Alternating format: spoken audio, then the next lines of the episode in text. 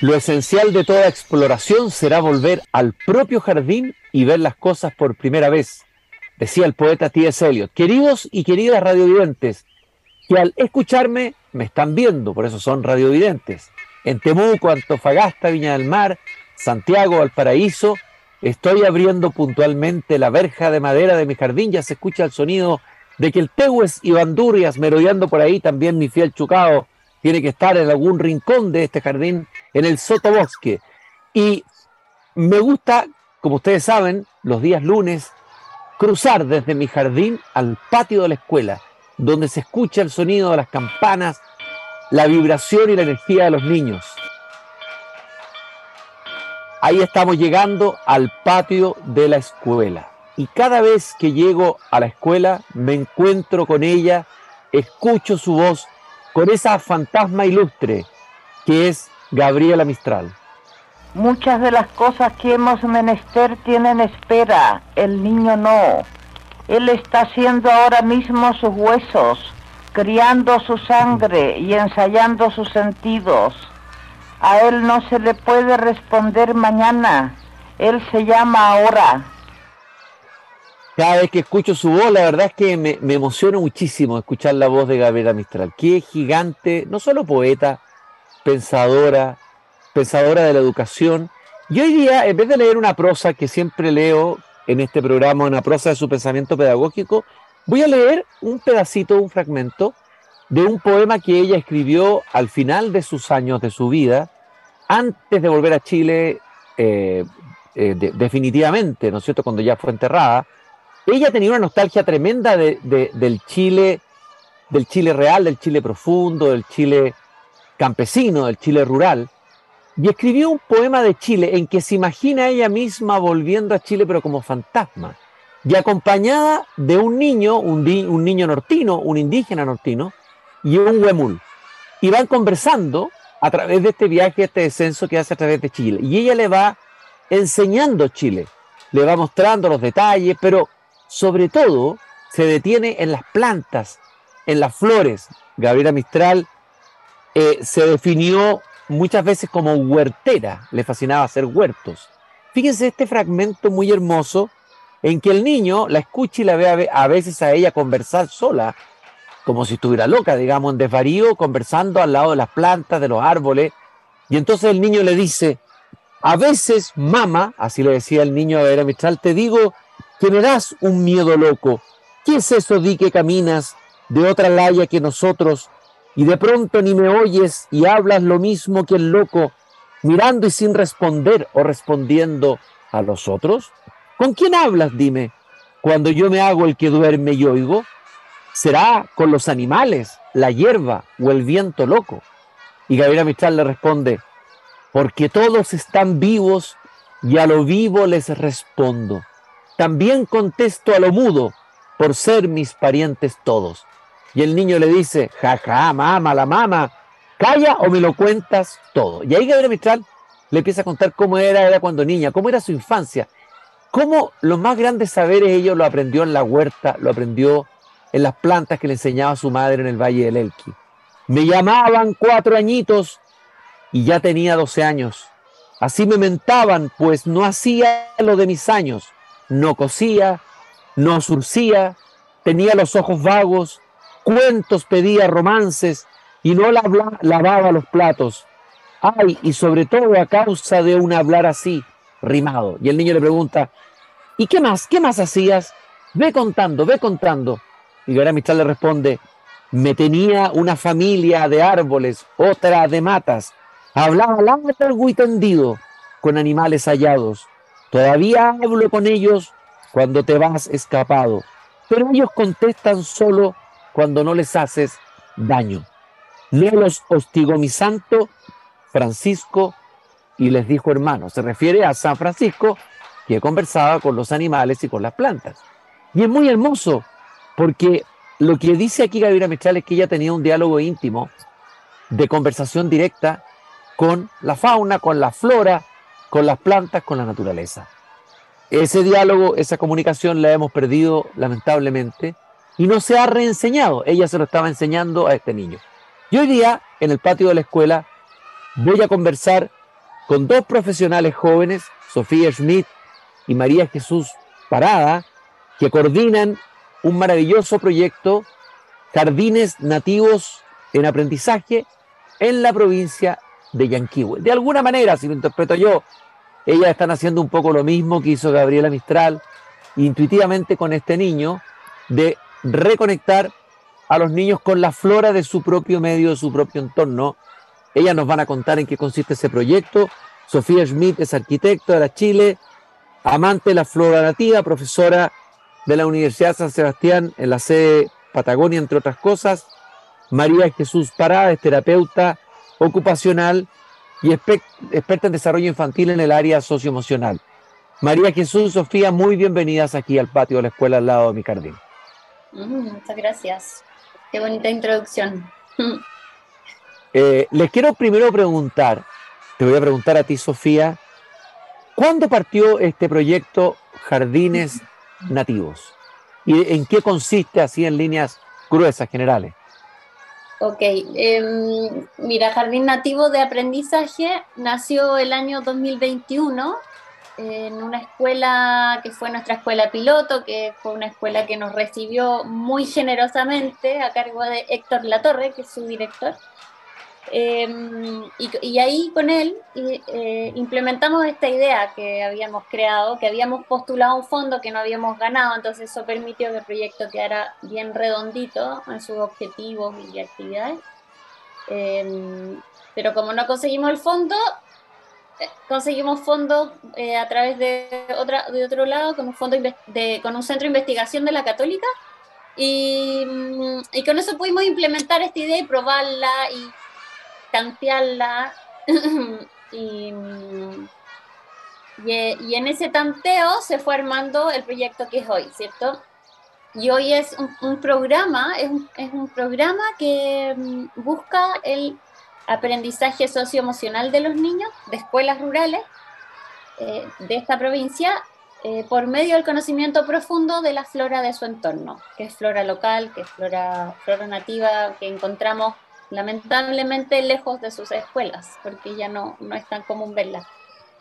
Em, eso, y el hito máximo, ¿cierto?, de este programa que dura tres años es la construcción de un jardín nativo, que se hace en codiseño, en colaboración y en co-construcción con ellos, con sus padres, con sus profesores. Toda la comunidad escolar participa en esta construcción de un espacio en la escuela para plantar plantas nativas y que luego ese espacio se usa para el aprendizaje socioemocional, eh, pero también articulado a los objetivos de aprendizaje del currículum escolar. Entonces es un, es un proyecto em, íntegro en ese sentido, ¿no? No es solo lo socioemocional, sino que se sumerge, se, se, se mezcla muchísimo con objetivos de aprendizaje escolar. María Jesús, bueno, tú eres experta en desarrollo infantil. Eh, háblame un poco de en qué sentido hay un desarrollo o se trabaja el desarrollo socioemocional de los niños en relación a los jardines nativos, la flora nativa, el jardín nativo en las escuelas. ¿Cómo, ¿Qué ocurre ahí? ¿Qué pasa con los niños? Cuéntanos un poquito de eso. Eh, bueno, primero em, hay un trabajo en, en, un proceso, ¿cierto? Que dura, como dijo la Sofía, tres años, donde los niños poco a poco se van, van desarrollando autonomía, comunicación, eh, se van eh, apropiando del estudio de una especie al comienzo, luego van conociendo las especies que les tocó a sus otros compañeros. Entonces, como decía la Sofía, el, el espacio del jardín es un espacio eh, integral donde cada en cada actividad está explícitamente desarrollado como está desarrollada la actividad para que los niños vayan aprendiendo habilidades, que ellos mismos eh, durante el programa eh, van aprendiendo cómo se llaman estas habilidades, por qué las estamos aprendiendo, por qué son importantes para la vida. Entonces, en una, en, una, en una actividad o en una unidad como es la plantación del jardín, por ejemplo, yo como niño o niña me implico en actividades de responsabilidad, de elección, yo conozco qué es lo que me gusta a mí hacer en el jardín, entonces se van eh, como entretejiendo los aprendizajes. Y por otro lado hay un fuerte trabajo de analogías con lo propio. O sea, nosotros hacemos un trabajo explícito Y siempre, siempre digo que nuestro sueño es que los niños cuando estén aproblemados, las niñas cuando tengan una dificultad, se pregunten, ¿qué haría la flora nativa en mi lugar? O sea, ¿qué haría, qué haría la, la naturaleza en mi lugar? Y hacemos un trabajo que va dirigido a que podamos definir al final que, o darnos cuenta y ser conscientes que nosotros también somos naturaleza. qué, hermosa, esa idea de, de, qué hermosa esa idea de ir a preguntarle a las plantas, o ir a preguntarle al bosque, o ir a preguntarle a la flora nativa qué es lo que ella ha hecho, bueno, una, una larga evolución para llegar a donde está, en resiliencia, me imagino, en autorregulación. Eh, eh, y a ver, ejemplifícame con un ejemplo, digamos, del trabajo de los niños con las plantas. ¿Cómo, qué, específicamente hacen? Eh, ¿Qué actividades específicas, qué juegos o qué, o qué experimentos? No sé. Ah, sí, por ejemplo, eh, luego que ya está el jardín, el jardín, imagínense, es algo como, ahí la asociación puede corregir, pero 70, 100 metros cuadrados de plantas nativas. Los niños, eh, cada jardín tiene un lugar de encuentro al medio, entonces después comienzan a suceder actividades ahí, en el jardín. Entonces, por ejemplo, los niños hacemos una actividad de apropiación donde los niños hacen casitas para bichitos, como hoteles de bichos, aprenden por qué, lo, por, este lugar es un lugar ideal para ellos, para los bichitos, qué tipo de bichos llegan, observamos, practicamos mucho la curiosidad, eh, y, así vamos, vamos como cada vez robusteciendo eh, la cantidad de habilidades que aprendemos ahí aquí se escuchan gritos porque estoy en, la consulta, perdón. No, pero está perfecto porque el, sonido de los niños parte de, esta escuela y de este jardín. Pájaros, niños, todos esos son bienvenidos. Eh, te quiero preguntar, eh, Sofía, yo entiendo que tú eres un amante de la flora nativa, que incluso en tu propia casa, en tu propio lugar de vida, te dedicas con tus niños a, a trabajar con, con la flora, con animales, etcétera, etcétera, etcétera. A ver, me gustaría que habláramos de la riqueza de nuestra flora nativa y particularmente la riqueza de la flora nativa del entorno donde ustedes están trabajando. ¿Qué, encontramos ahí? Yo creo que tenemos un, analfabetismo de flora nativa los chilenos absoluto. La misma Gabriela Mistral decía, tú sales con un niño, un grupo de niños alemanes y te dicen los nombres de cada planta, con un grupo de niños chilenos te dicen las, las matitas o hierbas del campo, o sea, no conocemos los nombres propios de las plantas, partamos por ahí.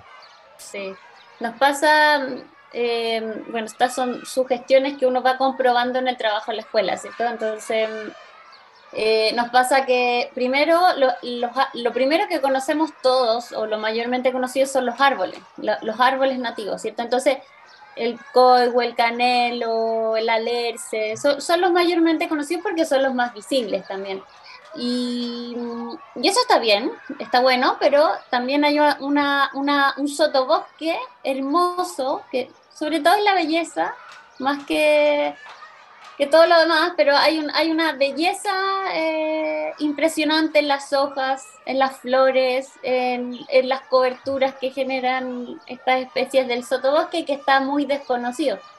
Eso no, no se conoce mayormente por nadie. Entonces, eh, Jardín Nativo busca eso también. Se llama jardín por eso, porque tiene una estrata baja. Es un jardín de niños, no es un bosque nativo en la escuela. ¿sí?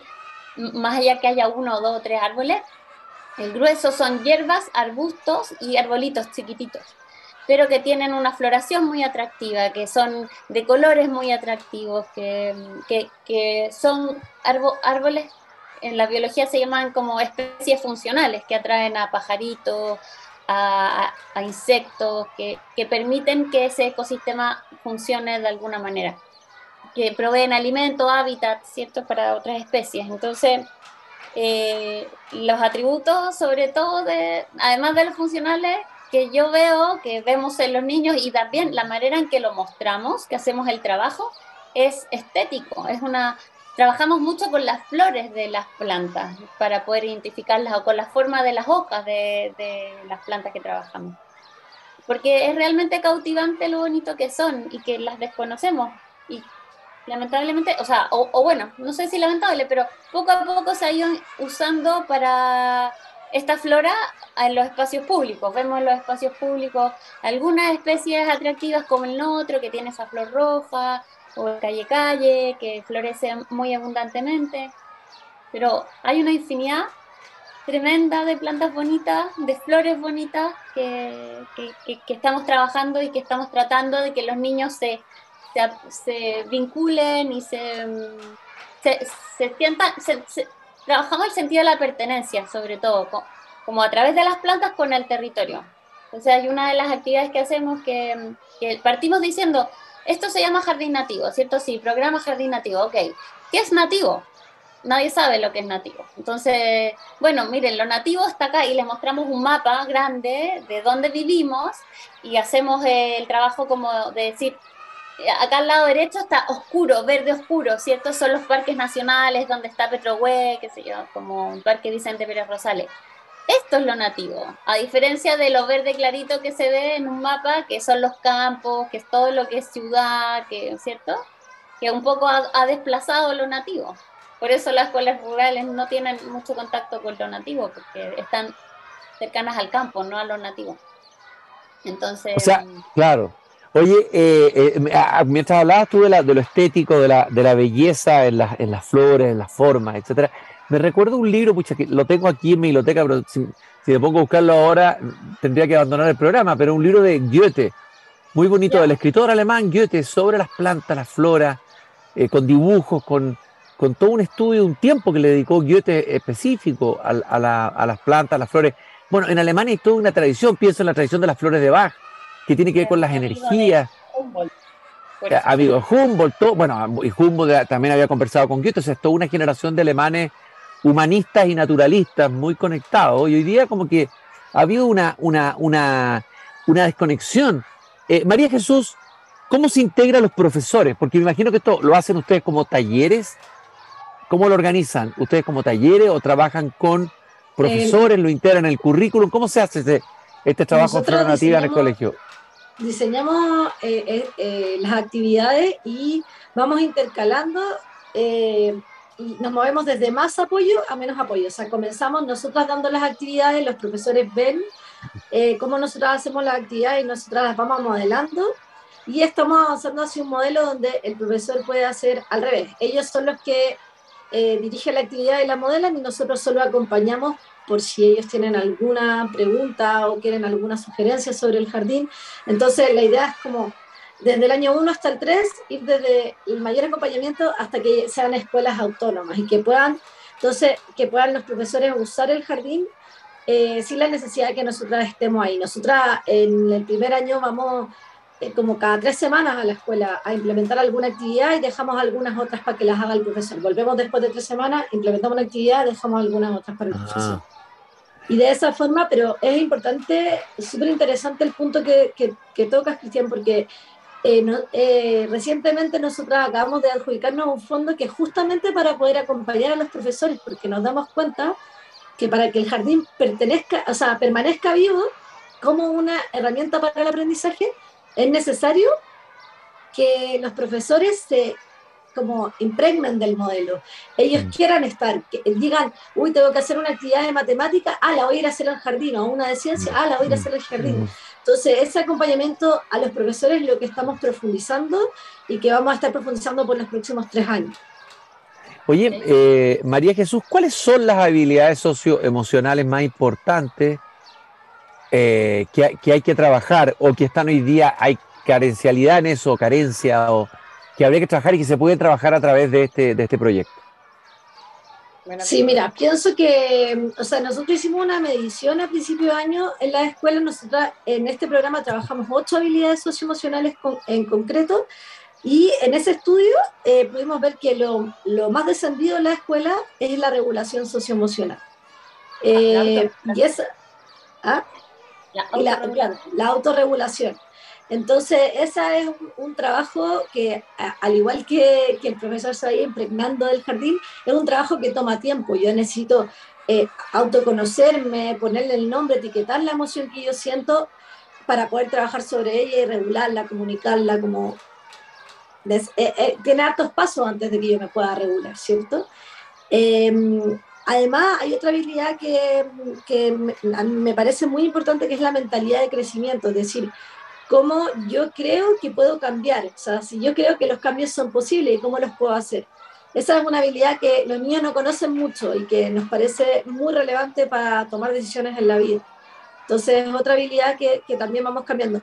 Como decir, ah, yo soy malo para esto, ya, pero eso se puede cambiar, ¿cómo lo puedo cambiar? ¿Qué puedo hacer en el jardín para aprender esto que no sé? O, o, o cómo me puedo acercar a practicar esa habilidad que no me sale tan bien. Sí. Y, y, bueno, y entonces esto se hace, bueno, eh, eh, ellos en el fondo, a ver, en el fondo aquí ellos, ellos eh, participan de una experiencia, más que una teoría sobre las plantas, es una experiencia, una especie de inmersión de conocimiento sí. directo, distinto tal vez del conocimiento en otra asignatura que a veces es teórico abstracto, ¿no? Eh, ¿qué, es lo que, qué, es lo que, ¿Qué es lo que aprenden, eh, Sofía? ¿Qué es lo más importante que aprenden los niños? ¿Cuál es el salto que se da en ese aprendizaje una vez que conocen mejor los nombres, la, no sé, por el, el, las características, todo lo que, lo que tú señalabas recién? de las plantas aprenden eh, principalmente a, empiezan a conocerlas, empiezan a saberse un no, su nombre común, eh, empiezan después poco a poco, porque es bien paulatino, porque le damos harto, harto, el primer año es mucho más desde el sentido de la pertenencia, desde el territorio, desde lo nativo, todo esto siempre en paralelo con lo socioemocional, siempre llegamos a la escuela decimos hoy vamos a trabajar esta habilidad, saben lo que es la curiosidad o saben lo que es eh, la autonomía o saben lo que es la mentalidad de crecimiento, por ejemplo. Entonces, siempre hay una conversa previa a las habilidades socioemocionales que el proyecto trabaja. Entonces, sí o sí lo socioemocional, eh, muy fuerte, ¿cierto? Y en cuanto a lo, a lo a lo nativo o a la flora, partimos por el territorio y poco a poco ellos se van adentrando en, en, en el nombre de la planta, en reconocer, en apropiarse de una, como que se hacen amigos de una y es su planta y la conocen desde el lado funcional, oh. desde el lado cultural también, o sea, para qué se usa, a qué ayuda a sanar, eh, en qué lo usaban los mapuches, o mi abuela también traen información sobre historias personales, como, ah, mi abuela lo usa para hacer mermeladas, o, o mi abuela siempre hace agüitas con esto, cosas, cosas así. Eh, y, y, ahí quiero, me gustaría agregar algo, pero es muy, es muy lindo cómo los niños se van apropiando, porque el día que plantamos, siempre están los niños como, hey, ¿dónde está mi matico? ¿Dónde está mi tabaco del diablo? Entonces, y ellos mismos deciden en un trabajo previo dónde va a ir. Las vamos a poner por ornamentales o por comestibles, o sea, como que hay un trabajo eh, grupal de decir color. cómo va a ser el diseño del jardín. Claro. Y no sé, por ejemplo, el segundo año, nosotros estamos eh, en un segundo año, ¿cierto? Eh, partimos con una escuela piloto, el segundo año, esa escuela piloto está en su segundo año y, y entraron cuatro escuelas nuevas al programa. Entonces, este año tuvimos cuatro nuevas escuelas en su primer año. En ese segundo año de la escuela piloto, eh, los niños se, eh, se, apropiaron muchísimo de su jardín y, y, tuvieron una experiencia que llamamos de especialidades. Entonces, eh, hubo un grupo de niños que estudió el jardín desde el diseño, entonces cómo estaba diseñado, qué faltaba hacer, cómo podíamos mejorarlo. Otros niños estudiaron las plantas desde lo comestible, qué, qué se podía hacer para poder cocinar con las plantas del jardín. Otros estudiaron eh, los bichitos, eh, eh, fueron a estudiar o ver o observar qué bichitos se encontraban en el jardín, entonces las tenían dibujados y le hicieron estas casitas de bichos. después otra especialidad era la herbología, que qué funciones tienen estas plantas para la medicina o para curar. Y después, ¿tú, tú cuál se me queda en...? en... Señorología. Entomología. Hacer los bichitos. Ah, la entomología, fascinante. La, estudio de los insectos, ¿no? De los insectos. Sí. O sea, aproximaciones súper escolares, pero de, de, desde esos puntos de vista, desde esos focos van empezando a, a adentrarse en el jardín. Y en el fondo son son sugerencias, son ideas que, que, que, modelamos y que hacemos en el jardín para que el profesor pueda después autónomamente decir, ah, hoy día voy a trabajar los exploradores. Entonces, tiene mm. como tema global los exploradores y usa el jardín para, para ver eh, esos temas. Eh, entonces es infinito, a nosotros se nos ocurren millones de ideas que hacer en el jardín, se nos ocurren eh, atributos tintorios, se nos ocurre eh, contar las semillas para aprender matemáticas, comparar las hojas para ver formas geométricas. Uf, eh, qué ver, maravilla.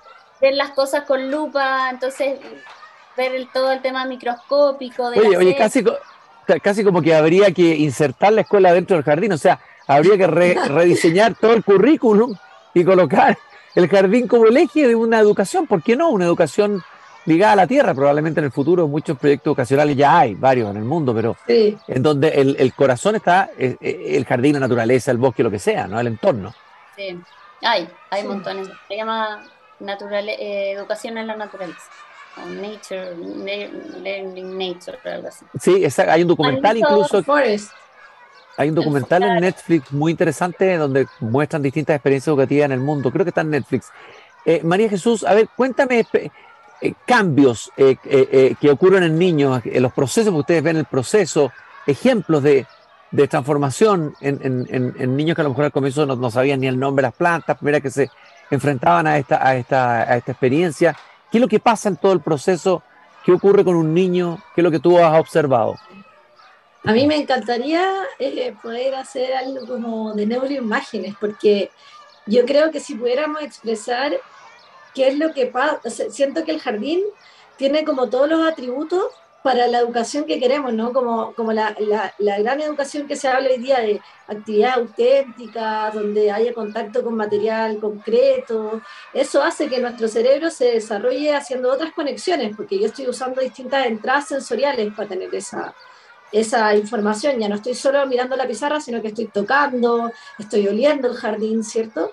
Entonces, eh, contestando tu pregunta, es bien impresionante el, cambio de los niños y sobre todo yo creo que hay como un habitar del jardín en, eh, en contraposición como al uso de, de, la, de las pantallas. Eh, me recuerdo de un niño en particular, que es como el, símbolo más, más explícito del cambio, que era un niño que al principio nosotros dábamos instrucciones y él, todo el tiempo tiraba tallas con juegos de, con videojuegos. Entonces, como yo trabajo con niños de esa edad, me sabía los videojuegos que él me estaba hablando, se las devolvía un poco y seguíamos hablando del jardín y de las plantas. Y ese es como nuestro primer niño que cuando plantamos decía, mamá, ven, ven a ver mi tabaco del diablo, mira, y es la flor, y este año vamos y dice, mira cómo está, porque es un niño del primer año de la escuela. Y es un niño muy implicado en el proyecto, o sea que yo eh, vi como su evolución desde no mirarnos para nada y tirar tallas como bien, bien un poco posicionista, a que hoy día nos abraza, tía, qué rico que vinieron, nos, mira los ojos, nos cuenta los cambios del jardín, entonces eh, es como muy impresionante lo que hace el que yo pueda tener un lugar en el que me apropio y puedo aprender en mi propia escuela. Eh, lo que tú estás diciendo, María Jesús, me recuerda un libro que leí hace el año pasado, de este filósofo que ha estado tan de moda, el filósofo alemán de origen coreano, Chul, Byung-Chul Han, eh, que es muy crítico del mundo digital, ¿eh? es muy, él, es extremadamente crítico de la alienación, de la sociedad de la transparencia, bueno. Pero tiene un libro muy personal del que se llama Loa al Jardín, que si no lo han visto se los recomiendo, en donde es el libro más personal de él. Entonces él compara la experiencia con, la, con lo digital a la experiencia de meter las manos en un jardín y plantar. Va haciendo una comparación entre lo digital y lo análogo jardinesco, por decirlo así. Y es muy impresionante la, reflexión que hace, la, diferencia que hay ahí. No digo que esto sea, quiera ser un panegírico ante tecnología, que es una herramienta muy buena que también se puede usar en educación. Pero eh, eh, me parece a mí que hay una reeducación con lo análogo, con lo físico, recuperar lo físico y no se pierda la realidad física, natural, mm. que lo digital no reemplace. Me imagino que ahí hay todo un, desafío de trabajo con las generaciones futuras, Sofía, ¿no? En educación. Sí, o sea, eh, nos ha pasado eh, que nos han preguntado, hemos estado como en, programas de, de eh, escalamiento, de sí, como de crecer este proyecto y nos han preguntado eh, qué potencial tiene el proyecto de pasarse a lo digital. Eh, y, eh, se contrapone completamente. O sea, hay obviamente partes del proyecto que se podrían volver digitales para poder facilitar la difusión de pronto, el alcance. Pero el programa es en esencia análogo, es en esencia ese contacto con, con mm. la naturaleza, con los olores. Por eso la María Jesús hablaba de, de, lo sensorial que implica estar en este proyecto, que es, una, es, un, em, es un ingreso de información que desde lo digital no es adquirible. ¿Cierto? Mm. Es, una, es una, una, parte del conocimiento humano, de la humanidad y de, del aprendizaje, que si no es real, no es auténtico, no está involucrado con, con, con los temas reales de la vida, pasa desapercibido, pasa ligero, no es aprendizaje trascendental. Entonces, un poco en eso se basa el proyecto, como poder, son como nuestros valores principales, ¿cierto? Como la naturaleza, lo análogo, lo real, es, es la esencia de, jardín nativo. Entonces, em, eh, queremos abordar esa parte, como si hablamos de transformación en la educación, vamos para allá, ¿no? Como tratar de sacar a los niños de la sala, que tengan experiencias auténticas, que se involucren con un tema real que está en la escuela, que el pasto crece en el jardín, hay que cortarlo. ¿Cómo lo hacemos? ¿Cómo, no, cómo nos podemos poner de acuerdo para lograr que el jardín esté bonito y habitable? Ese tipo de cosas hacemos, entonces, o, o buscamos, buscamos lograr. Y, no sé si contesto tu pregunta. Absolutamente, y de verdad la felicito, un proyecto más que proyecto, ya, porque la palabra proyecto suena como que se va a hacer, no, se está haciendo, está ocurriendo, está ocurriendo en la, en la, en Yanquihue, en la provincia de Yanquihue, en la escuela rural, entiendo que se llama José Werner en Puerto Varas, así se llama el colegio. Esa fue la escuela piloto. Esa es la escuela piloto. Ahora están. Cuatro más. Son ¿En la escuela Santa María, la Jardín Minte, Reinaldo Ragaz y Ricardo. Son nombres muy colonos. Muy de, muy de colonos, de una región de colonos. Eh, bueno, Sofía Schmidt, María Jesús Pará, coordinadoras de este precioso proyecto que hemos conversado esta tarde aquí en el patio de la escuela junto al jardín, de jardines nativos en el aprendizaje en la provincia de Yanquihua. Primero que nada, felicitarlas por esta preciosa iniciativa. A mí me parece que, lo que ustedes están haciendo es lo que debiera estar en el centro de la educación, no en la periferia, no como adorno, no como lujo, no como agregado. Más bien debiera estar en el centro. Y yo imagino que en el futuro va a ser así. Así que esto que están ustedes haciendo es Ustedes son pioneras en este trabajo y de verdad me siento muy contento de que hayan estado aquí contando y compartiendo con nosotros esta experiencia. Muchas gracias a ustedes y a todo el equipo que trabaja con ustedes en la región de Yanquihue. Muchas gracias. Muchas gracias. Y, nos despedimos recordando ese pedacito que yo les decía cuando Gabriela Mistral le dice al niño, yo soy huertera. Eh, eh, eh, él, ella le dice al niño, niño, tú pasas de largo por la huerta de Lucía, aunque te paras a veces por cualquier anadería. ¿Qué le miras a esa mata? Es cualquier pasto, camina. ¿Qué es la huerta de Lucía? Y él le dice, ¿qué haces ahí? Mira y mira. Y, eh, entonces ella le dice, tontito mío, es la albahaca. Qué buena, Dios la bendiga. Y él le dice, pero si no es más que pasto, mamá, ¿por qué la acaricias? Porque era Mitral empieza a acariciar la albahaca. Y ella dice, le oí decir a mi madre Ustedes hablaban de las madres y las abuelas, ¿no? Que la quería y plantaba y la bebía en tisana. Le oí decir que alivia el corazón y eran ciertas las cosas que ellas nos contaban, etcétera, etcétera, etcétera. Bueno, le, le sigue haciendo preguntas y él le dice, pero ¿por qué te importan? ¿Por qué te importan tanto las plantas? Le pregunta él a ella y ella le dice, chiquito, yo fui huertera, ese amor me dio la mama nos íbamos por el campo por frutas o hierbas que sanan.